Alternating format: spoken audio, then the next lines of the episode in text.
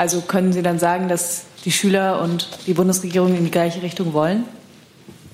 Ich habe die grundsätzliche Aussage gemacht, dass wir mit unserer Klimaschutzpolitik in Deutschland, mit dem Thema Klimaschutz nur auf lange Sicht erfolgreich sein können, wenn das nicht nur ein politisches Projekt ist, sondern wenn das auch ein Projekt der Wirtschaft ist, wenn es auch ein Projekt äh, aller Bürger in ihrem eigenen Leben ist. Das ist die grundsätzliche Aussage. Äh, wir haben hier vielfach dargelegt, wie engagiert Deutschland für den Klimaschutz arbeitet. Wir werden ein Klimaschutzgesetz äh, in diesem Jahr noch angehen, äh, in dem dann noch klarer wird, wie wir äh, die Klimaziele für 2030 auch wirklich einhalten können. So, liebe Kolleginnen und Kollegen, ich begrüße Sie zu dieser Regierungspressekonferenz. Ich begrüße den Regierungssprecher Steffen Seibert und die Sprecherin Sprecher der Ministerien. Liebe Hörer, hier sind Thilo und Tyler. Jung und Naiv gibt es ja nur durch eure Unterstützung. Hier gibt es keine Werbung, höchstens für uns selbst. Aber wie ihr uns unterstützen könnt oder sogar Produzenten werdet, erfahrt ihr in der Podcast-Beschreibung. Zum Beispiel per PayPal oder Überweisung. Und jetzt geht's weiter. Als erstes begrüßen wir einen neuen Sprecher des BMBF. Herrn Marc Strüder, seien Sie uns herzlich willkommen. Vielen Dank. Wie gesagt, mein Name ist Marc Strüder. Ich verstärke seit Dezember das Team der Pressestelle des BMBF. Bin von Hause aus Jurist, habe die letzten Jahre im Bereich der Digitalisierung des Wissenschaftssystems gearbeitet und freue mich hier zu sein. Bitte. Seien und herzlich willkommen und viel Glück. So, dann beginnen wir wie jeden Freitag mit den Terminen der Kanzlerin, Herr Sabat. Ja, guten Tag auch von mir. Es geht am Montag, den 11. Februar los. Eine langjährige Tradition, dass äh, eine Delegation des Zentralverbandes Gartenbau äh, einen Valentinsgruß an die Bundeskanzlerin übergibt. Das ist äh, ein Fototermin, wie auch in den vergangenen Jahren, um 14.30 Uhr. Am Montagabend gegen 19 Uhr empfängt die Bundeskanzlerin dann die Vorsitzenden der Kommission Wachstum, Strukturwandel und Beschäftigung, die Ministerpräsidenten der hauptsächlich betroffenen Länder und die zuständigen Bundesminister zu einem Gespräch im Kanzleramt. Und dazu kommen auch noch Bundestagsabgeordnete aus den Reihen der Koalitionspartner aus den Landesgruppen, ähm, aus den Bundesländern, die eben davon auch stark betroffen sind.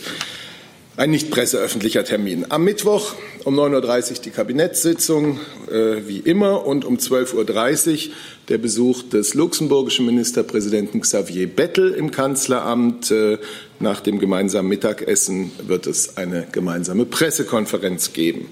Am Freitag macht der Ministerpräsident von Schleswig-Holstein seinen Antrittsbesuch als aktueller Bundesratspräsident äh, bei der Bundeskanzlerin. Und im Anschluss an diesen Termin wird es um 12 Uhr die Übergabe der 2-Euro-Gedenkmünze Bundesrat an den Bundesratspräsidenten Herrn Günther geben. Die Münze würdigt das 70-jährige Bestehen des Bundesrates. Am Samstag, den 16. Februar, nimmt die Bundeskanzlerin an der 55. Münchner Sicherheitskonferenz teil. Sie wird eine kurze Rede halten und danach unter Moderation von Herrn Ischinger sich den Fragen äh, der Teilnehmer und Teilnehmerinnen stellen. Wie üblich wird sie die Sicherheitskonferenz auch nutzen, um bilaterale Gespräche zu führen, aber dazu kann ich Ihnen hier heute noch keine Einzelheiten nennen. So viel dazu. Vielen Dank, Herr Seibert. Dann haben wir noch eine Reiseankündigung des Bundesumweltministers.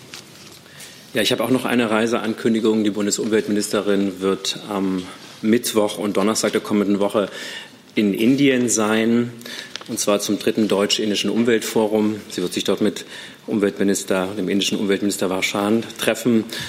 Und ähm, einerseits wird es dort um das Thema Luftqualität, Luftreinhaltung gehen, um die internationale Klimaschutzzusammenarbeit und auch ein wichtiges Thema für die Ministerin, die Prävention von Mülleinträgen in die Ozeane, in das Meer. Ähm, hier spielt Indien auch eine wichtige Rolle. Die Ministerin wird von einer Wirtschaftsdelegation und von mehreren deutschen Umweltverbänden begleitet. Es wird auch dort ein Treffen geben mit Umweltverbänden in Indien. Die Ministerin wird außerdem das Siemens-Werk in Mumbai und auch das indische Werk von Tata Steel in Mumbai besuchen. Vielen Dank. Dann kommen wir zu Ihren Fragen und zu den Terminen der Kanzlerin zuerst. Wir beginnen mit dem letzten Termin, den Herr Sabat vorgetragen hat, nämlich der Sicherheitskonferenz und der Absage von Herrn Macron, wie mir zugerufen worden ist. Herr Brösel hat die erste Frage. Ja, Herr Seibert, dauert es die Bundeskanzlerin, dass äh, Präsident Macron seine Teilnahme und den gemeinsamen Auftritt mit der Kanzlerin auf der Sicherheitskonferenz abgesagt hat? Können Sie etwas zu den Gründen dieser Absage sagen? Ist dies ein Zeichen äh, für Schwierigkeiten äh, in den Beziehungen und ist die Bundeskanzlerin auch enttäuscht, dass äh, so kurz nach der Unterzeichnung des Aachener Vertrages äh, offenbar es schwierig ist, mit Frankreich zu einem Einvernehmen zu kommen in der Frage von Nord Stream 2? Das ist ja sehr viel auf einmal. Also ich versuche es, in Ihrer Wertung gehört alles zusammen. Ich versuche es mal der Reihe nach zu beantworten. Erstens Münchner Sicherheitskonferenz. Die Bundeskanzlerin freut sich auf ihre Teilnahme bei der Münchner Sicherheitskonferenz und auf die Gespräche und Begegnungen dort. Zweitens über die Gründe für die Absage des französischen Präsidenten müssen Sie verständlicherweise in Paris nachfragen. Wir wussten seit geraumer Zeit und waren von äh, den französischen Partnern äh, darüber vor geraumer Zeit informiert worden. Es wird immer wieder Gelegenheiten für gemeinsame Auftritte mit dem französischen Präsidenten geben. Dann kam die grundsätzliche Frage, äh, und dazu sage ich ganz grundsätzlich, Frankreich ist Deutschlands wichtigster Partner in Europa und mit dem gerade geschlossenen Vertrag von Aachen haben wir das noch einmal nicht nur bekräftigt, sondern wir haben verabredet, äh, gemeinsam unsere Beziehungen noch zu stärken, noch zu vertiefen, auf vielen Gebieten noch enger zu knüpfen. Ganz unabhängig davon kann es natürlich immer wieder vorkommen und ist es auch in der Vergangenheit immer wieder vorgekommen, dass wir in Einzelfragen unterschiedliche Ansichten haben. Und äh, das ist auch angesichts der festen Basis, die unsere Freundschaft bedeutet, angesichts auch des gerade geschlossenen Vertrags von Aachen kein Problem. Wichtig ist und entscheidend, dass wir in solchen Fällen im Austausch, im permanenten Kontakt äh, Wege finden, die äh, beiden Positionen zusammenzuführen, eine Lösung zu finden in dem Einzelthema, ähm, das für beide, die für beide Seiten gut ist. Und darin liegt die Stärke der deutsch-französischen Partnerschaft, dass ein solcher Weg dann oft auch äh, in Europa eine tragfähige Basis darstellt. Zusatz? Zusatz. Dass es jetzt in der Frage von Nord Stream 2 und der Gasrichtlinie unterschiedliche Auffassungen gibt zwischen Deutschland und Frankreich, kam das denn für die Bundesregierung überraschend? Man wusste ja von Kritik aus Mitteleuropa, Osteuropa, außerhalb der EU, äh, USA zum Beispiel. Äh, war denn äh, schon länger bekannt, äh, dass äh, auch äh, Frankreich ein Problem mit diesem Projekt hat? Also zu Nord Stream 2 gibt es unterschiedliche Meinungen. Die Bundeskanzlerin hat gerade gestern äh, in Bratislava bei ihrem äh, Treffen mit den Visegrad 4 noch einmal äh, gesagt, dass das Thema kontrovers diskutiert wird. Daran ist ja nichts Überraschendes. Deutschland und Frankreich sind auch zu diesem Thema im permanenten Kontakt. Und nun haben Sie bitte Verständnis dafür, dass ich die Beratungen, die gerade laufen, auch in Brüssel laufen, äh, zur Gasrichtlinie nicht kommentiere und dass ich auch nicht spekuliere über das Abstimmungsverhalten einzelner Mitgliedstaaten. Das alles steht heute bevor und wir, ich werde dem Ergebnis nicht vorgreifen. Herr Lose dazu. Mhm. Herr Seibert, wenn Sie sagen, Sie seien äh, schon vor geraumer Zeit davon informiert worden, dass Präsident Macron nicht nach München kommen wird, können Sie erstens sagen, was geraume Zeit heißt? Und zweitens mal nehme ich ja nicht an, dass er einfach gesagt hat, ich komme nicht, sondern dass er das irgendwie begründet hat oder hat begründen lassen. Wenn Sie dazu etwas sagen könnten, bevor wir natürlich alle in Paris nachfragen. Also ich werde auch weiterhin nicht für den Élysée-Palast hier Erklärungen abgeben. Äh, die Bundesregierung ist äh, vor geraumer Zeit, äh, das kann ich Ihnen jetzt nicht genau beziffern, jedenfalls vorinformiert worden. Zusatz? Aber ich hatte Sie ja nicht um eine äh, darum gebeten, die Rolle des Sprechers Élysée zu übernehmen. Genau, deswegen muss der französische Präsident äh, die Gründe, warum er einen bestimmten Termin äh, nicht wahrnehmen kann, äh, natürlich selber verkünden können und nicht durch den Sprecher der deutschen Bundesregierung. Ja, aber Sie können ja sagen, was bei Ihnen angekommen ist. Dafür sind Sie ja zuständig, beziehungsweise bei der Kanzlerin. Bei uns ist angekommen, dass der französische Präsident diesen Termin nicht wahrnehmen kann. Und keinen Grund angegeben hat über die genaue Kommunikation zwischen Deutschland und Frankreich, die eine permanente ist, werde ich hier keine Auskunft geben. Herr Kollege, dazu. Keller Südwestbasierte zu Nord Stream 2 noch die Frage, ähm, wie findet denn die Bundesregierung, dass äh, heute wohl die EU die Richtlinien da verschärfen wird? Und äh, muss äh, Deutschland da irgendwelche Nachteile befürchten, Probleme mit Russland, Ausgleichszahlungen an äh, Gazprom oder sonst etwas? Also Sie fragen, als wüssten Sie schon genau, was das Ergebnis der heutigen Brüsseler Abstimmung ist. Da sind Sie weiter als ich. Äh, deswegen würde ich gerne abwarten, wie in Brüssel entschieden wird, und dann können wir das kommentieren. Herr Jess. Ist die Bundesregierung der Auffassung, dass die Gasrichtlinie, die sich ja bislang auf innereuropäische Projekte, glaube ich, konzentrierte, auch ausgeweitet äh, werden kann? Nur dann wäre das ja möglich. Und zum Zweiten hat die Bundesregierung Anhaltspunkte dafür, dass hinter dem französischen Positionswechsel möglicherweise US-amerikanischer Einfluss oder Interessen stehen könnten. Die möchten ja auch gerne Gas verkaufen. Ich bleibe dabei, dass ich die laufenden Beratungen und Besprechungen zur Gasrichtlinie hier nicht kommentiere und äh, über Motive hinter einer französischen Haltung kann ich hier natürlich auch als deutscher Regierungssprecher nicht sprechen.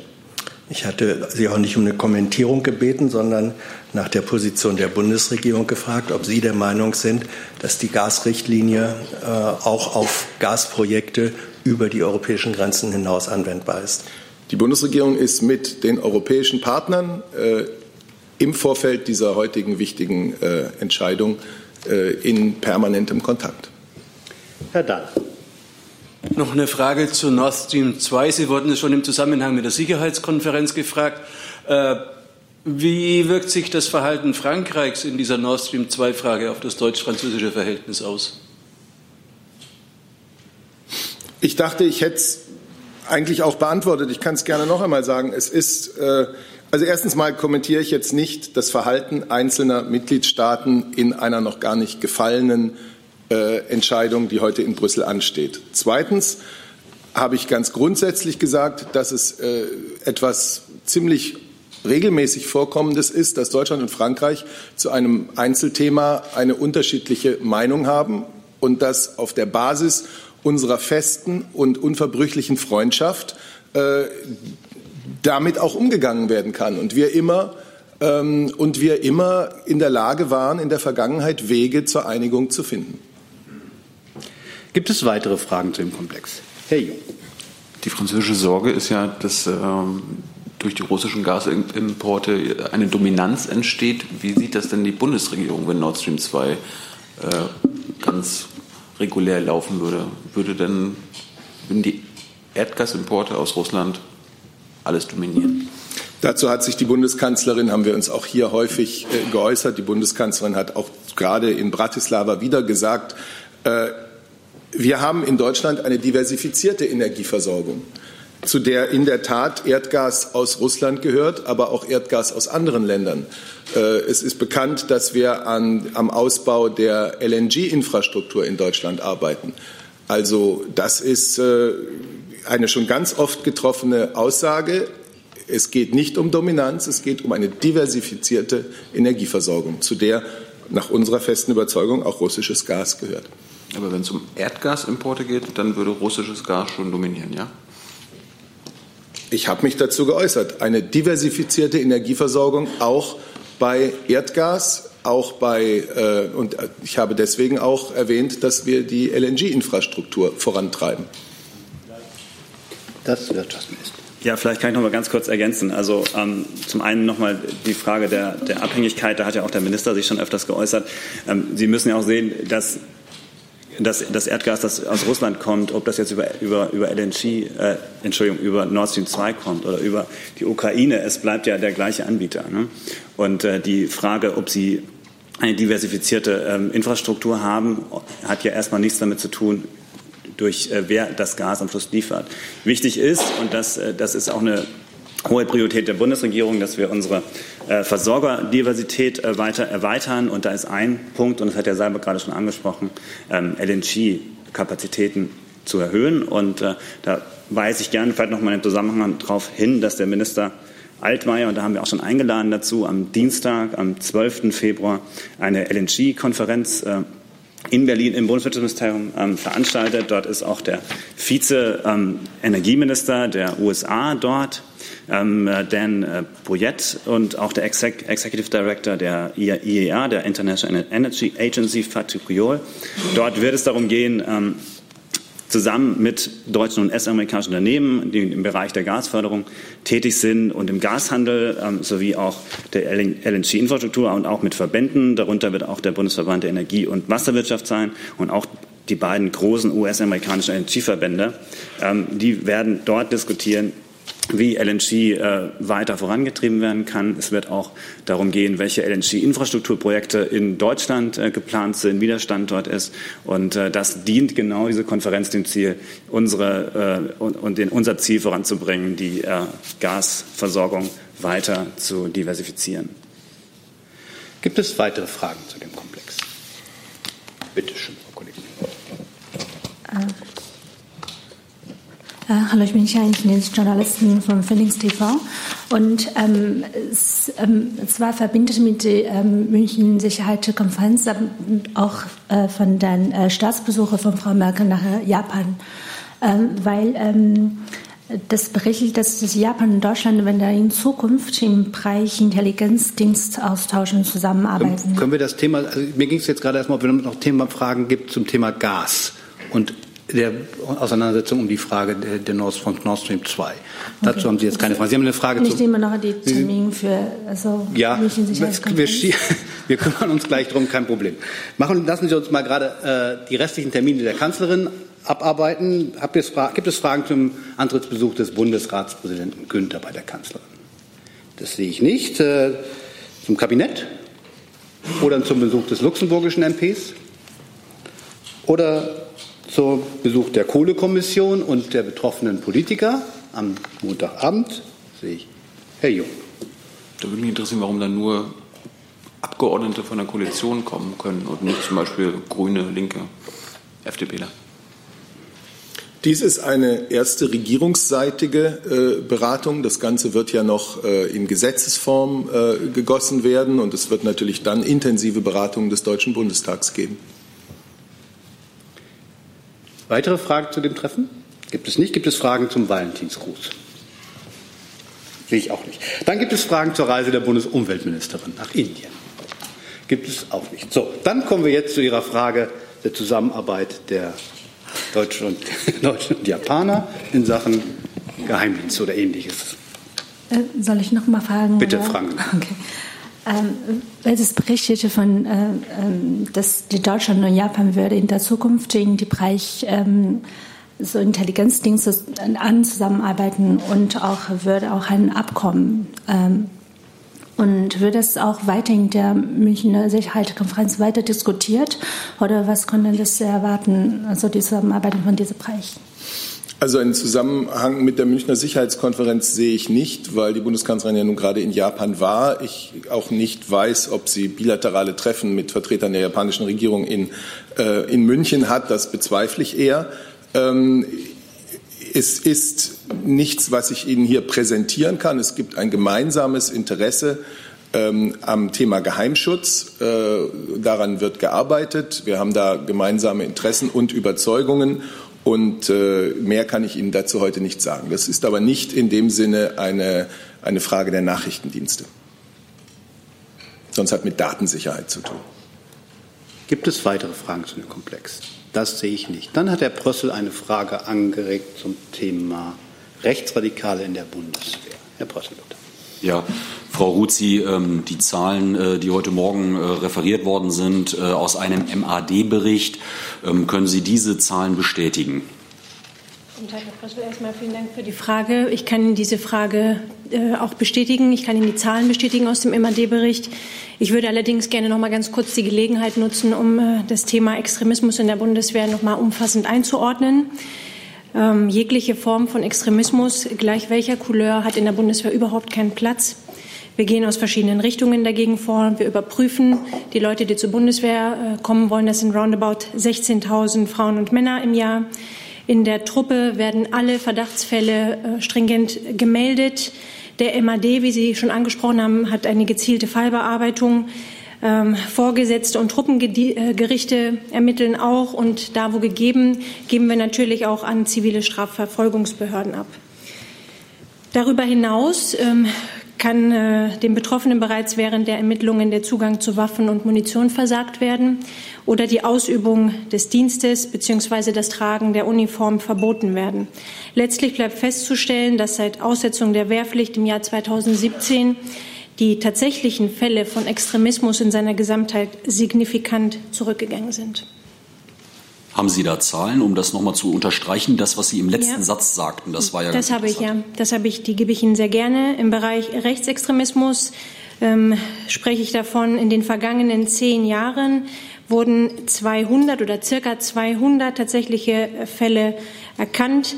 Davon übrigens 170 vor dem Jahr 2012. Im Bereich Linksextremismus in den vergangenen zehn Jahren ca. 15, auch hier fast alle vor 2012. Im Bereich islamistischer Extremismus in den letzten zehn Jahren in etwa 35, davon neun vor 2012. Was mir sehr wichtig ist, gegen alle diese Personen wurden bzw. werden Verfahren geführt. Der überwiegende äh, Teil ist bereits aus der Bundeswehr entlassen. Herr Prossel, noch eine Frage? Ja, wenn ich darf. Meldet sich sonst keiner gerade. Kö- Können Sie mir noch mal erklären, ähm, unter welchen Voraussetzungen eine Person aus der Truppe entfernt werden kann? Ich würde Sie gerne, weil das eine Detailfrage ist, äh, zunächst an den militärischen Abschirmdienst ähm, äh, verweisen, denn äh, die wissen ganz genau äh, auf Ihre Frage zu antworten. Fakt ist, wir haben Mittel zur Verfügung, um solche bekannten Fälle dann entsprechend aus der Truppe zu entfernen, und die nutzen wir auch. Herr Jung. Können Sie denn bestätigen, dass der Mann ein Gründungsmitglied des KSK war? Darf ich Sie bitten, darum zu konkretisieren, welchen meinen Sie meinen? Der, der äh, gegen den jetzt ermittelt wird wegen rechtsextremen Inhalten, zum Beispiel in sozialen Netzwerken. Also es ist, glaube ich, gute Sitte, dass wir hier zu Einzelpersonalangelegenheiten keine Auskunft geben. Aber ich kann Ihnen bestätigen, dass wir Kenntnis haben, dass es gegen einen Soldaten aus dem Verantwortungsbereich der Schnellen Kräfte diese Vorwürfe gibt, dass Disziplinarvorgesetzte in so einem Fall umgehend Ermittlungen aufgenommen haben und dass ein Verbot zur Ausübung des Dienstes nebst Uniformtrageverbot ausgesprochen wird gegen einen Mann aus der DSK. Glauben Sie denn, dass es nur die Spitze des Eisberges des Rechtsextremismusproblems in der Bundeswehr ist, wenn quasi ein Gründungsmitglied, Gründungsmitglied des äh, KSK da jetzt beteiligt ist? Weil der ist ja quasi auch Vorgesetzter von vielen anderen und hat wahrscheinlich viele äh, Soldaten unter sich. Ich verwehre mich, äh, und das haben wir an dieser Stelle, glaube ich, auch schon mehrfach getan, gegen den Begriff, den Sie verwandt haben. Uns liegen keinerlei Anzeichen vor, dass es ein rechtsextremistisches äh, Netzwerk innerhalb der Bundeswehr gibt. Ja, welchen Begriff meinen Sie? Sie haben ja Ihre Frage gerade gestellt. Ja, Darauf referiere ich. Ich kann Ihnen sagen, dass, es, dass wir keine Hinweise haben, dass es ein rechtsextremistisches Netzwerk in der Bundeswehr gibt. Herr Jessen dazu. Ja, ähm, haben Sie, da ja offenbar laut Medienberichten äh, der Oberstleutnant, um den es sich gehandelt hat, sich auch in Telefonaten äh, so geäußert hat, dass man ihm eine Reichsbürgernähe unterstellen kann. Haben Sie Hinweise darauf, dass diese Telefonate mit anderen Bundeswehrangehörigen, ohne von Netzwerk zu sprechen, geführt wurden? Herr Jessen, nochmal. Ich habe äh, dazu ausgeführt, dass wir zu Einzelpersonalangelegenheiten keine Stellung nehmen. Und da bitte ich Sie, das zu verstehen und zu respektieren. Aber ich frage, ja, Zusatz, ähm, ich frage ja nicht nach der Einzelpersönlichkeit, sondern mich interessiert die Struktur. Und deswegen ist die Frage, kann man davon oder muss man davon ausgehen, dass diese Telefonate mit weiteren Bundeswehrangehörigen geführt wurden? Das sind keine Einzelpersönlichkeitsfragen. Das sind aber Fragen einer laufenden Ermittlung und auch hierzu kann ich Ihnen keine Informationen mitteilen. Gibt es weitere Fragen zu dem Komplex? Das sehe ich nicht. Dann hat Herr Keller. Ähm, da, da sind Sie. Entschuldigung. Ich habe eine Frage zu Huawei. Ist es richtig, dass sich da die Bundesregierung auf äh, ein Vorgehen geeinigt hat, dass es aber keine ähm, Ausschluss von Huawei bei G5-Installationen geben soll, sondern nur nähere Sicherheitsvorgaben? Ja, ich und wir können Ihnen hierzu keinen neuen Stand äh, melden. Die Beratungen und Gespräche innerhalb der Bundesregierung zu diesem Thema dauern an. Weitere Fragen zu dem Komplex? Dann hat Herr Jung sich eben noch mal gemeldet. Zu einem anderen Thema. Ja, zum Thema Venezuela, können, Herr Breul, können Sie uns sagen, äh, was die deutschen Gefangenen, mein Stand war, drei in Venezuela machen, ob es irgendwas Neues gibt und äh, insbesondere der deutsche Journalist Billy Six, wie geht es ihm? Haben Sie seit dem 9. Januar Kontakt zu ihm gehabt? Und Herr Seibert, wie bewertet die Bundesregierung, dass Herr Bolton, der Sicherheitsberater von Herrn Trump, öffentlich sagt, dass äh, Herr Maduro auch in Guantanamo landen könnte? Ja, also in den äh, Haftfällen in Venezuela und insbesondere im Haftfall Billy Six habe ich heute keinen neuen Stand. Ich kenne diese Äußerung nicht, bewerte sie nicht äh, und spreche hier für die Bundesregierung. Herr Breul, äh, Herr Maaßer hat Herrn Boden diese Woche getroffen, hat er das Thema äh, Venezuela natürlich angesprochen, hat er auch äh, die ökonomischen Drohungen äh, seitens der Amerikaner angesprochen und den Spruch zu Guantanamo. Ich meine, hier geht es um ein Foltergefängnis. Ich kann Ihnen bestätigen, dass Herr Maas äh, Herrn Bolton äh, getroffen hat. Äh, der Außenminister hat sich danach auch äh, dazu geäußert. Äh, und wie immer ähm, aus vertraulichen Gesprächen kann ich mir weitere Inhalte nichts berichten. Frau Busch dazu. Ja, es geht auch zum Thema Venezuela. Mich würde eine Bewertung entweder von Ihnen, Herrn Breul, oder Herrn Seibert, eine Bewertung der, des Ergebnisses der Kontaktgruppe, die sich gestern getroffen hat, zu Venezuela interessieren. Wie beurteilt die Bundesregierung dieses Ergebnis, was von vielen als Minimalkompromiss gewertet wird? Und noch eine zweite Frage nach der Anerkennung von deutscher Seite für den äh, Interimspräsidenten Guaido. Welche konkreten Unterstützungsmöglichkeiten sieht denn die Bundesregierung für diesen Präsidenten, der keinen Staatsapparat hat, um es mal so zu formulieren. Ja, also ich kann äh, gerne übernehmen. Also die Kontaktgruppe hat gestern ja zum ersten Mal äh, getagt in Montevideo. Ähm, darunter sind acht Teilnehmer aus Europa ähm, und sechs aus Lateinamerika ähm, mit durchaus unterschiedlichen Hintergründen und äh, Herangehensweisen. Ähm, die Kontaktgruppe hat sich auf ein Statement geeinigt, ähm, das äh, Ihnen ja offensichtlich vorliegt. Äh, da noch mal betont, ähm, dass es dringend ist, jetzt friedliche, eine friedliche politische und demokratische Krisenbewältigung durch freie, faire und glaubwürdige Präsidentschaftswahlen äh, durchzuführen. Sie hat weiterhin betont, wie wichtig es ist, einen humanitären Kanal zu schaffen, um angesichts der dramatischen Lage und im Einklang mit internationalen humanitären Grundsätzen Hilfe in das Land zu bringen. Äh, das erste Treffen hatte vor allem auch den Zweck, sich über die Arbeitsweise der Gruppe zu verständigen und ein gemeinsames Verständnis über die Lage in Venezuela ähm, zu entwickeln.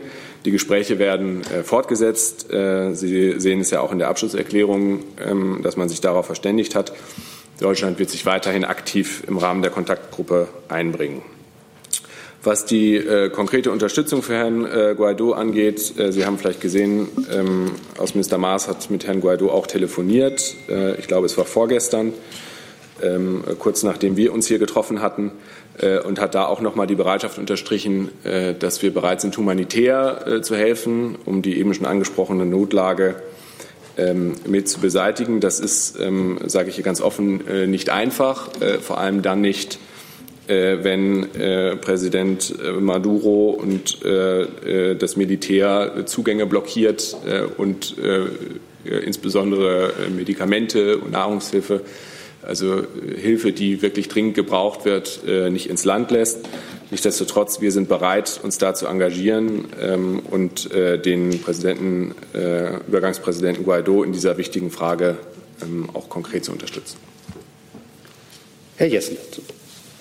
War Gegenstand des Gespräches auch der Bericht von Herrn Alfred de Zayas, ehemaliger oder jetziger, weiß ich nicht, UN-Berichterstatter, zu der Auffassung gekommen ist, dass die ökonomischen Sanktionen gegen Venezuela ähm, im Endeffekt als Verbrechen gegen die Menschlichkeit ausgelegt werden könnten, wenn durch ökonomischen Mangel ähm, Menschenleben in Gefahr geraten. War das Thema der Gespräche und wie beurteilt die Bundesregierung diese Einschätzung? Ja, wir haben äh, eine klare Position dazu, äh, wer sich letztlich verantwortlich zeichnet für die derzeitige Notlage in Venezuela. Ähm, das ist die Regierung Maduro, die, wie sich an dem sehr ähm, bildkräftigen Beispiel der humanitären Hilfe äh, zeigt, keinerlei Anzeichen dafür ähm, erkennen lässt, dass es ihnen um die Bevölkerung geht, sondern das ist ein Klammern an die Macht. Von daher, ähm, ich kenne diese Aussagen, die Sie da äh, tätigen, nicht. Äh, ich glaube, in der internationalen Gemeinschaft, und das ist auch bei der Kontaktgruppe deutlich geworden, ähm, gibt es eine sehr, sehr große Übereinstimmung äh, darüber, ähm, wie man den Menschen jetzt helfen kann. Und das verhindert Präsident Maduro. Zusatz, also, Zusatz das soll bitte nicht so verstanden werden, diese Frage, als wenn damit in irgendeiner Weise die Verantwortlichkeit von Herrn Maduro und seines Regimes relativiert werden soll. Nur es gibt ja auch den Begriff der unterlassenen Hilfeleistung, der unabhängig ist von der Schuld von anderen. Und das, was hier Herr de Zayas ähm, angemerkt hat, geht in diese Richtung. Aber wenn Sie den Bericht nicht kennen, schade. Herr Jung, sind Sie denn der Auffassung, dass die Sanktionen, äh, speziell die US-Sanktionen, ähm, keinerlei Auswirkungen auf das Leid der Bevölkerung hatte die letzten Jahre. Äh, ich denke, ich habe gerade äh, deutlich gemacht, äh, wen wir dafür verantwortlich machen, dass die Lage in Venezuela so dramatisch ist, wie sie ist. Ich habe gefragt, ob die US-Sanktionen Einfluss auf das Leid der Bevölkerung in Venezuela hatten. Die, auch die Amerikaner, das sieht man an den aktuellen Angeboten, sehen die Notlage vor Ort und versuchen zu helfen. Wie bewerten Sie denn den Wunsch von Herrn Guaido, dass es noch mehr Sanktionen gibt, also dass die Bevölkerung zum Beispiel noch mehr leiden soll? Also ich äh, glaube nicht, dass unsere Position hier ist, einzelne Äußerungen äh, zu bewerten. Wir unterstützen Herrn Guaido darin, möglichst rasch Neuwahlen durchzuführen. Ähm, das hat er diese Woche wiederholt unterstrichen, äh, dass das sein Ziel ist. Ähm, und das hat äh, für uns Priorität. Gibt es weitere Fragen zu dem Komplex? Dann ist Herr Brösler dran. Sechs fünf. Ich müsste noch mal mich entschuldigen, aber zurückkommen auf Nord Stream 2. Es gibt jetzt Agenturmeldungen, dass es eine deutsch-französische Einigung in dieser Frage gibt, eine deutsch-französische Initiative. Herr Breul, können Sie das bestätigen und etwas über diese Einigung sagen? Äh, Herr Brüsseler, Sie kennen äh, das Brüsseler Geschäft äh, wie, wahrscheinlich kein zweiter hier im Raum. und Sie wissen, dass es in Brüssel, Brüssel immer sehr viele Gerüchte gibt und es sehr fluide ist und, und Verhandlungen jetzt gerade stattfinden. Das hat Herr Seibert gerade noch nochmal unterstrichen. Und wir werden uns hüten, von hier aus in laufende Beratungen in Brüssel hinein zu kommentieren. Herr Ponzen dazu. Hierzu. Ähm nach AFP-Meldung ist es aber eben kein laufendes Verfahren mehr, sondern es habe eine äh, Entscheidung äh, stattgefunden. Äh, können Sie das nicht bestätigen oder dementieren Sie das? Es bleibt dabei, dass wir jetzt in die Beratungen hier nicht hineinkommentieren. Es wird heute äh, der ASTV in Brüssel äh, dazu Entscheidungen treffen. Jedenfalls liegen Entscheidungen an und äh, dazu sind wir mit Frankreich und allen anderen im intensiven Kontakt. Ich werde dabei bleiben, vor Ablauf der entsprechenden Sitzung hier nichts zu kommentieren. Gibt es weitere Fragen zu dem Komplex? Dann ist Frau Buschow noch mit einem anderen Thema dran. Das ist eine Frage ans Innenministerium zum Thema Staatsleistungen an die Kirchen. Es gibt heute in der Tageszeitung Die Welt einen längeren Bericht, wonach die Opposition eine Ablösung fordert, die FDP auch eine konkrete politische Initiative ankündigt. Daher die Frage, ist regierungsseitig vom Innenministerium, steht das auf der Agenda dieser Legislaturperiode, die Ablösung der Staatsleistungen anzugehen? Und ergänzend die Frage vielleicht mit ans Finanzministerium, gibt es eine Vorstellung, welche Kosten da auf Bund und Länder zukämen? Ähm, ja, ich darf darauf verweisen, dass die Berichterstattung schon den Hinweis enthielt, äh, dass wir als äh, Bundesinnenministerium auf äh, die dazu in der Vergangenheit ergangenen Antworten auf zwei kleine Anfragen verwiesen haben. Und diese sagen aus, dass sich die Position dazu seitdem nicht verändert hat. Das heißt, eine solche Planung ist in der Tat im Moment nicht bekannt, entsprechend der Aussagen in diesen kleinen Anfragen. Das Finanzministerium? Dementsprechend kann ich auch nichts hinzufügen. Gibt es weitere Fragen zu dem Komplex? Das sehe ich nicht. Dann ist Herr Jessen mit einer weiteren Frage. Zum anderen Thema. Bitte. Ja. Frage ans Bildungsministerium.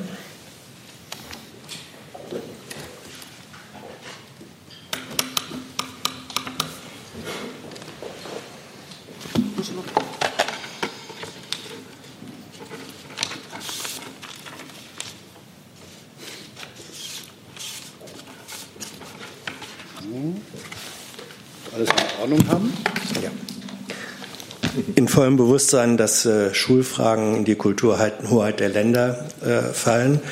Dennoch ähm, erleben wir im Moment, dass äh, allfreitäglich Schüler den Begriff der politischen Bildung in eigener Weise auslegen. Ähm, hat äh, die Ministerin eine eigene äh, Position dazu, wie sich in diesem Konfliktfall politisches Engagement ähm, und Schulpflicht zueinander verhalten? Die Ministerin ist der Meinung, dass die Schulpflicht eingehalten werden muss und begrüßt natürlich grundsätzlich politisches Engagement in der Gesellschaft auf allen Ebenen. Die Schüler argumentieren ja äh, unter anderem damit, dass sie sagen, wenn die Erwachsenen nicht äh, ihre Pflicht, uns eine lebenswerte Zukunft äh, zu gestalten, einhalten, fühlen wir uns auch nicht mehr an, an die Schulpflicht äh, gebunden. Können Sie ein solches Argument nachvollziehen? Das möchte ich an dieser Stelle nicht kommentieren. Herr Jung dazu. Sabat, wie bewertet denn die, Bundes äh, die, die Bundeskanzlerin die Schülerproteste? Ja, zunächst mal bin ich mit der Kollegin völlig einig. Es ist immer zu begrüßen, wenn sich Bürger politisch engagieren. In diesem Fall, wenn sich Bürger und gerade auch junge Bürger für den Klimaschutz engagieren, denn es ist klar, gerade die junge Generation hat zu Recht an die Politik da hohe Erwartungen. Ähm, und klar ist auch, Klimaschutz, Politik kann nur gelingen, wenn Staat und Bürger das Gleiche wollen oder jedenfalls in die gleiche Richtung gehen. Nur dann kann das erfolgreich sein. So. Äh, die Schulpflicht ist zu beachten, aber das wird natürlich äh, vernünftigerweise nicht von der Bundesregierung geregelt, sondern eigenverantwortlich von den Schulen vor Ort. Aber unterstützt die Bundeskanzlerin generell die Proteste der Schüler?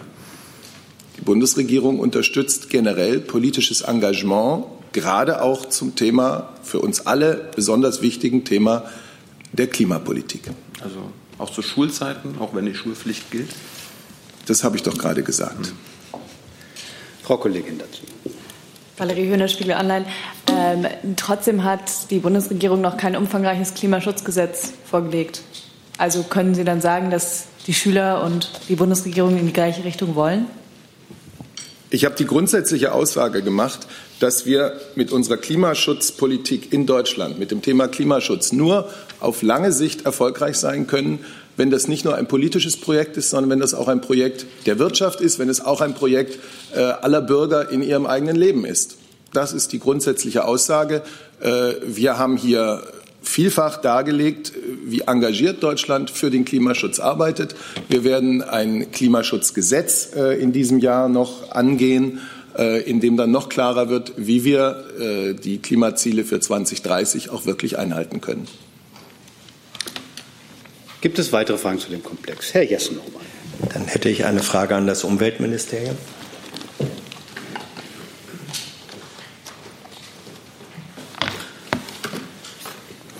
Auch das BMU ist ja nicht für Schulpolitik zuständig, aber doch sehr wohl auch für Klimaschutz. Vor diesem Hintergrund, wie ähm, ist die Position der Ministerin zu den Schülerprotesten?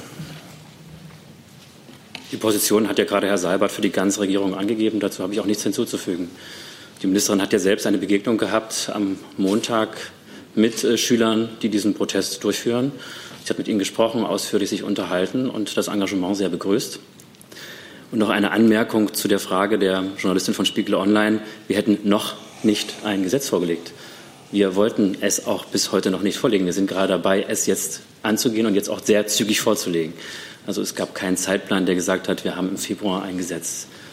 Die Abmachung war, dass bis März, und das gilt auch weiterhin, alle Bereiche, alle Ministerien ihre Maßnahmenvorschläge für das Maßnahmenprogramm 2030 einreichen. Und das Gesetz wird in den nächsten Wochen in die Ressortabstimmung gehen. Nachfrage, da Sie sagten, äh, dass die Ministerin mit Schülern sich am Montag getroffen habe und äh, das Engagement begrüßt habe. Das schließt dann ja auch die Aktionsform des Freitags ein, oder? Also wie ähm, Menschen, die sich politisch in Deutschland engagieren, ihr Engagement austragen, wie sie es tun und machen nach den geltenden Rechten, das ist erstmal ihre Angelegenheit. Ähm, das werden wir nicht bewerten. Und dazu, was die anderen Kollegen hier gesagt haben, habe ich jetzt auch nichts zu sagen. Wir haben doch da gerade eine ganz einhellige Meinung vertreten. Herr Jung, bitte. Frau Friedrich, ähm, die Schüler protestieren hier ja im Invalidenpark, also zwischen Wirtschafts- und Verkehrsministerium. Der Wirtschaftsminister hat schon mal vorbeigeguckt. Wird der Verkehrsminister äh, auch vorbeigucken? Fühlt er sich angesprochen? Also grundsätzlich ist das Thema Klimaschutz natürlich auch für den Verkehr relevant. Wir haben die nationale Plattform Zukunft der Mobilität ja eingerichtet. Darüber wurde auch in den letzten Replikas sehr intensiv gesprochen. Der Minister hatte die Runde des beratenden äh, Gremiums, der beratenden Kommission auch noch mal erweitert. Ähm, Meines Wissens nach ist er noch nicht äh, in den Invalidenpark gegangen. Ob das geplant ist, weiß ich jetzt auch nicht. Aktuell befindet er sich in Nürnberg bei einem Termin zum 5G, zu 5G Connected Mobility. Wie es nächste Woche aussieht, weiß ich leider nicht. Gibt es weitere Fragen zu dem Komplex? Das sehe ich nicht, dann ist die Kollegin dran. Sechs, ja. Eins da, so bitte. Ja. Eine Frage an Herrn Seibert. Äh, Manfred Weber hat gestern in Athen die Möglichkeit offen gelassen, dass der vereinbarte Primärüberschuss für Griechenland äh, mit einer neuen Regierung in Griechenland gesenkt werden könnte. Was ist die Haltung der Bundesregierung äh, dazu? Ja, also ich spreche für die Bundesregierung, deswegen werde ich jetzt auch keine Äußerungen aus den Parteien kommentieren. Für die Bundesregierung kann ich sagen, äh, wir arbeiten mit der griechischen Regierung vertrauensvoll zusammen. Das hat sich beim jüngsten Besuch der Bundeskanzlerin in Athen, denke ich, auch gezeigt. Und wir sind überzeugt, dass diese Zusammenarbeit ganz unabhängig vom Ausgang der anstehenden griechischen Wahlen auch in der Zukunft fortgesetzt werden kann. Es gelten die Vereinbarungen, die Griechenland mit der Eurogruppe getroffen hat äh, über den Haushalts- und Reformkurs und wie er fortgesetzt werden soll. Und das Ganze wird begleitet von den Institutionen von der Eurogruppe im Rahmen dessen, was man diese Nachprogrammüberwachung nennt. Daran hat sich an der deutschen Position nichts geändert. Zusatzfrage. Bitte. Ähm, grundsätzlich gibt es eine Möglichkeit für niedrigere äh, Primärüberschüsse für Griechenland? Es gelten die Vereinbarungen, die man miteinander getroffen hat zwischen Griechenland und der Eurogruppe. Gibt es weitere Fragen zu dem Komplex Griechenland? Das sehe ich nicht. Dann ist Herr Jung mit einem neuen Thema dran. Das ist ein paar Tage alt. Äh, CNN hatte diese Woche berichtet, ähm, dass nachgewiesen werden kann, dass die Saudis und die äh, Vereinigten Arabischen Emirate ähm, amerikanische Waffen an Al-Qaida im Jemen weitergegeben hat, um ihre Loyalität zu bekommen. Ähm, wie bewertet die Bundesregierung das und gibt es Hinweise, hat die Bundesregierung Erkenntnisse oder Kenntnisse über deutsche Waffen, die von saudischer Seite an Al-Qaida gegeben wurde? Ja, also weiß nicht, die äh, Pressemitteilung kommentieren wir jetzt nicht äh, sozusagen die äh, äh, haben jetzt auch keine eigenen Erkenntnisse über ähm, den Fluss äh, äh oder mögliche Weitergabe von US-Waffen. Diese Frage sollten Sie wahrscheinlich an die US-Regierung richten. Ähm, natürlich äh, gilt für uns, äh, und da müsste ich dann aber im Weiteren auf das BMVI verweisen, dass wir, wenn wir Hinweise auf Missbrauch oder Nicht-Einhaltung der Verpflichtung über den Endverbleib von aus Deutschland exportierten Waffen haben, diese Hinweise sehr ernst nehmen und ihnen nachgehen. Das Wirtschaftsministerium noch? Das Gleiche gilt für uns und auch wir haben keine Erkenntnisse dazu. Herr Jessen dazu? Nachfrage, Lernfrage. Ähm, hat es eigentlich schon mal Endverbleibskontrollen äh, deutscher Waffenexporte in Saudi-Arabien äh, gegeben? Können Sie uns das sagen? Also die, die Endverbleibskontrollen, Sie spielen auf die Post-Shipment-Kontrollen ja. an, ähm, die wurden 2015 eingeführt. Äh, da gab es die, wurden in den Rahmen der Kleinwaffen- und Post-Shipment-Grundsätze eingeführt. 2017 hat die erste Kontrolle stattgefunden. Ähm, bis mittlerweile haben, glaube ich, drei Kontrollen stattgefunden. Weitere in Saudi-Arabien. Geplant. In Saudi-Arabien hat keine Kontrolle stattgefunden. Ich müsste aber da auch noch mal ähm, der Sache nachgehen. Äh, diese Endverbleibskontrollen im Rahmen der Post-Shipment-Kontrollen können ja nur auf, äh, sind zum einen ja auf Kleinwaffen anwendbar und andererseits können die natürlich nur auf solche äh, Waffen anwendbar sein, die nach der genehmigt wurden, nachdem diese Post-Shipment-Kontrollen überhaupt erst eingeführt wurden. Denn das Empfängerland muss bei der, damit die Genehmigung erteilt werden kann, zustimmen, dass es danach diese Post-Shipment-Kontrollen zulässt in seinem eigenen Land. Und äh, da bin ich mir jetzt gar nicht sicher. Also bloß mal als Hinweis, im letzten Jahr haben wir Kleinwaffen ähm, ähm, in Drittländer, also nicht EU und nicht NATO, ich glaube im Wert von 15.000 Euro nur. Ähm, und wir sind da sehr restriktiv und es werden nicht viele Kleinwaffen ähm, exportiert. Von daher bin ich mir gar nicht sicher, ob äh, Saudi-Arabien überhaupt in den Bereich kommen könnte, dass wir da eine Post-Shipment-Kontrolle machen, weil vielleicht gar keine Kleinwaffen da ähm, hingeliefert wurden. Ähm, wäre vor dem Hintergrund ähm, es sinnvoll, über die Ausweitung ähm, des Rahmens, des Anwendungsrahmens für Post-Shipment-Kontrollen, Endverbleibskontrollen nachzudenken? Also die, die Post-Shipment-Kontrollen äh, gelten, wie gesagt, für, für Kleinwaffen. Ähm, dort ist das Risiko ja auch besonders groß, dass diese Kleinwaffen eben äh, über jetzt mal den Empfänger verlassen und über die Grenze gehen, ohne dass man das äh, mitkriegt. Ähm, die, das, deswegen werden die eben auch für die Kleinwaffen eingeführt. Ähm, die Frage, ob man das auf größere Waffen auswirkt, äh, da ist, glaube ich, auch zu beachten, dass natürlich auch der Endverbleib ja auch gilt, etwa wenn wir jetzt mal äh, über einen Panzer sprechen oder so.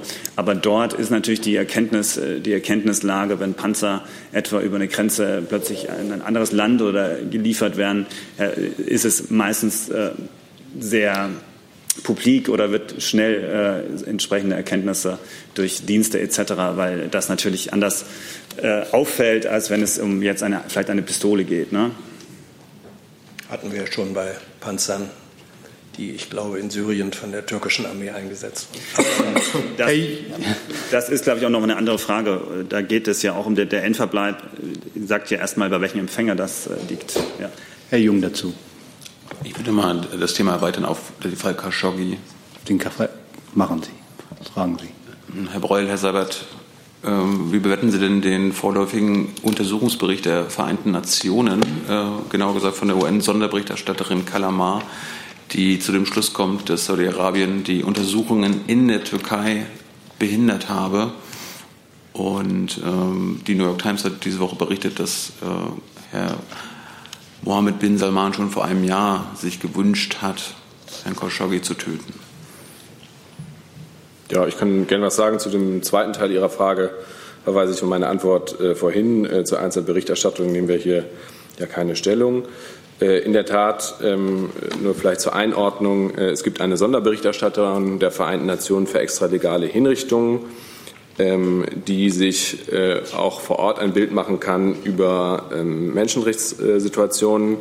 Viele Mitgliedstaaten der Vereinten Nationen, insgesamt sind es 119, haben eine stehende Einladung für diese Sonderberichterstatterin ausgesprochen. Dazu zählt auch die Türkei.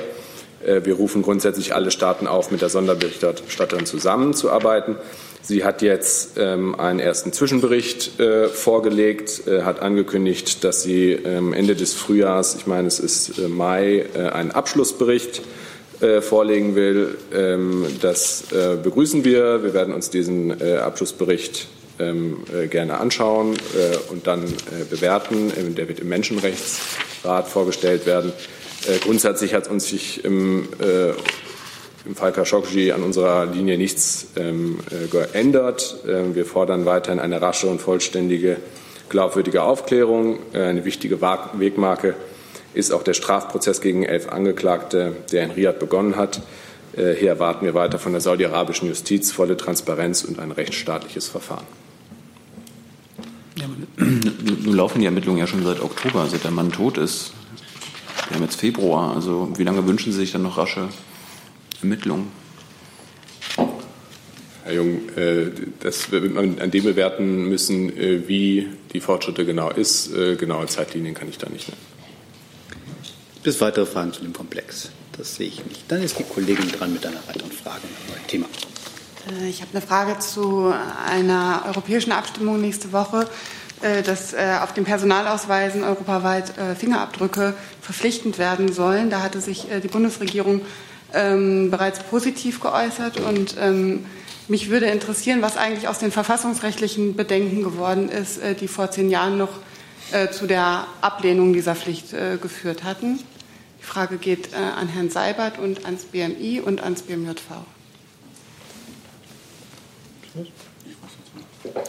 Ähm, also da haben wir keinen aktuellen Sachstand hier für Sie dabei. Ich würde versuchen, den äh, zu erhalten und den würden wir Ihnen dann gerne nachliefern. Ja, also Personalausweiswesen, ähm, denke ich, ist vorrangig BMI gefragt. Äh, ich kann mich aber auch erkundigen, ob wir dazu irgendwelche Erkenntnisse haben. Gibt es weitere Fragen zu dem Komplex? Dann ist Herr Pons mit einem neuen Thema dran. Äh, auch nächste Woche betreffend ähm, die Nahostkonferenz in Warschau. Nach meinem Wissen war bisher offen, ob der Außenminister daran teilnimmt. Ist die Entscheidung gefallen? Nein, ich muss Sie noch mal vertrösten. Wie immer ähm, geben wir Termine des Außenministers mit geringem zeitlichem Vorlauf bekannt. Weitere Fragen zu diesem Komplex? Dann Herr Dahlheim. Eine Frage, an die, eine Frage an die Gesundheit. Ich sehe jetzt nicht, ob da schon jemand in Position ist. Okay. Kommt.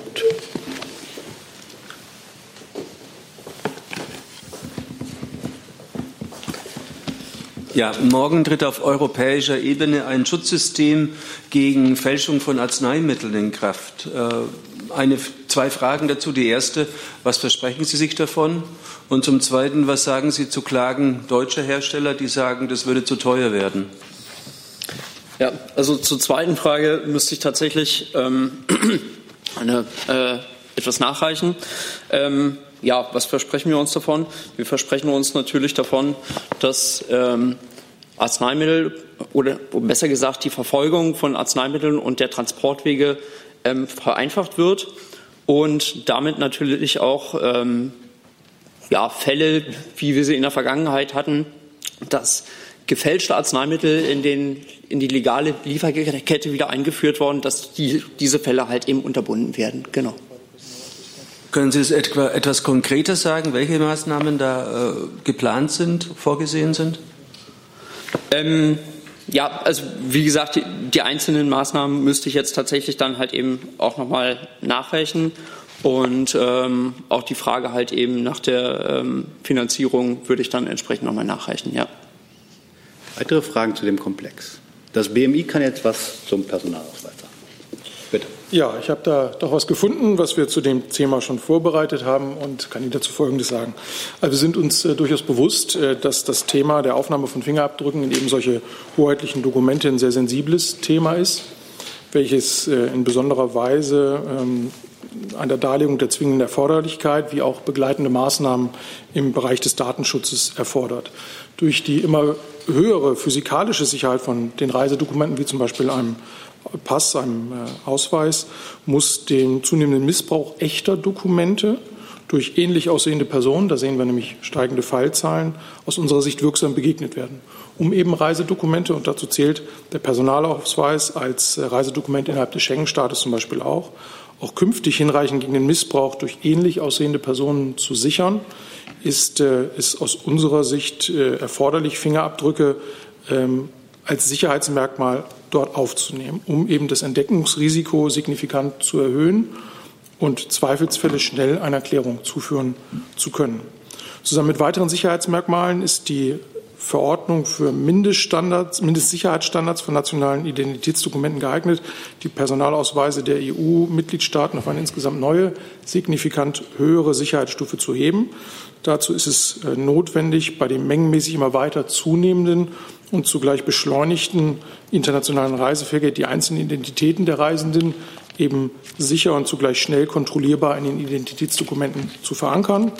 Das ähm, sehen wir eben für Fingerabdruckspeicherung als gegeben an. Deutschland hat sich deshalb im Rat unter diesen Maßgaben, dass auch äh, entsprechende Speicherung von Fingerabdruckinformationen ausschließlich dezentral zum Beispiel erfordert auf den Dokumenten, um der Datensicherheit zu begegnen, unter diesen Maßgaben bereit erklärt, dem Verhandlungsmandat für den Trilog zuzustimmen. Zusatzfrage, bitte. Meine Frage war ja nach den verfassungsrechtlichen Bedenken. Mhm. Die verfassungsrechtlichen Bedenken äh, sind aus unserer Sicht in diesem Zusammenhang äh, dann damit äh, ausgeräumt. Das heißt also, die Position, die wir hier für die europarechtlichen Vorgaben getroffen haben, wären nicht in dieser Form äh, vorgegeben worden, wenn wir verfassungsrechtliche Bedenken in diesem Zusammenhang gehabt hätten. Weitere Fragen zu dem Komplex? Dann hat Herr Jessen ein neues Thema.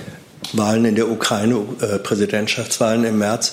Ähm, da hat die ukrainische Regierung, glaube ich, gestern entschieden, dass russische Wahlbeobachter nicht äh, daran als Wahlbeobachter Beobachter teilnehmen dürfen. Hat die Bundesregierung eine Meinung dazu? Das ist ja sozusagen eigentlich nicht in Übereinstimmung mit internationalen Regeln. Ja, also wir haben die Entscheidung der Ukraine zur Kenntnis genommen. Zur Vorbereitung von freien und demokratischen und transparenten Wahlen gehört die Möglichkeit, dass Wahlbeobachter teilnehmen. Das ist der Standard innerhalb der OSZE und insofern fällt die Entscheidung der Ukraine hinter diesen Standard zurück. Gleichzeitig können und werden wir nicht ausblenden, dass Russland permanent die territoriale Integrität der Ukraine in Frage stellt. Auf der Krim genauso wie durch die permanente Unterstützung der Separatisten in der Ostukraine. Und vor diesem Hintergrund gibt es in der Ukraine ein tiefes Misstrauen gegen Russland. Ähm, gleichwohl, ich, oder pardon. Ich wollte noch äh, kurz ergänzen, ähm, also genauso wie Herr Seibert gesagt hat, äh, wir nehmen äh, das durchaus ernst. Außenminister Maas hat dieses Thema auch äh, gegenüber seinem ukrainischen Amtskollegen Klimkin äh, in Washington angesprochen, ähm, als es zu einem kurzen bilateralen Termin kam. Ähm, wenn russische Beobachter nicht einreisen äh, können, dürfte das auch im Bericht der Wahlbeobachtungsmission Niederschlag finden. Gleichwohl gehen wir nicht davon aus, dass die Arbeitsfähigkeit von ODIR bzw. der Wahlbeobachtungsmission dadurch beeinträchtigt sein wird. Ähm, aber wie gesagt, die Entscheidung wird sicher auch in den Bericht dann einfließen. Äh, darf ich Ihre Äußerung so äh, werten, dass die oder wollen Sie zum Ausdruck bringen, dass die Bundesregierung dennoch bedauert, dass die Ukraine äh, die russischen Wahlbeobachter nicht zulassen will? Wir wollen immer das zum Ausdruck bringen, was wir auch sagen. Ja. Ja. Und wenn dann ein einerseits, andererseits äh, gesagt wird, dann hätte ich es gerne, bedauern Sie es, dass die äh, russischen Wahlbeobachter nicht zugelassen werden. Ich habe jetzt dem, was ich gesagt habe und schon gar nicht dem, was der Kollege gesagt hat, noch was hinzuzufügen. Hey Leute, Jung und Naiv gibt es ja nur durch eure Unterstützung. Ihr könnt uns per PayPal unterstützen oder per Banküberweisung, wie ihr wollt. Ab 20 Euro werdet ihr Produzenten im Abspann einer jeden Folge und einer jeden Regierungspressekonferenz. Danke vorab. So, Herr Jung. Als OSZE-Mitglied muss man alle anderen OSZE-Mitglieder einladen zur Wahl. Korrekt, Herr Breu? Das äh, stimmt insofern, dass sich die OSZE-Staaten umfassend selbst verpflichtet haben, andere Staaten zur Wahlbeobachtung einzuladen. Äh, das stimmt und äh, wie Sie wissen, äh, gehört äh, auch Russland äh, zur OSZE. Gesetzliche Einschränkungen zum genauen Vorgehen bei Wahlbeobachtung können in der Tat zulässig sein, soweit sie alle Angehörigen einer Wahlbeobachtungsmission gleichermaßen betreffen. Und ist das hier der Fall? Das äh, äh, wird man sehen. Äh, wir haben auch gerade schon deutlich gemacht, ähm, äh, dass wir dieses Thema ernst nehmen, äh, dass wir dazu auch das Gespräch mit der ukrainischen äh, Regierung suchen und dass, wenn russische Beobachter nicht teilnehmen werden können, das mit Sicherheit auch in dem Bericht der Wahlbeobachtungsmission Niederschlag finden wird. Bis weitere Fragen zu dem Komplex. Gibt es andere Fragen? Das sehe ich nicht. Dann wünsche ich ein schönes Wochenende und schönen Dank.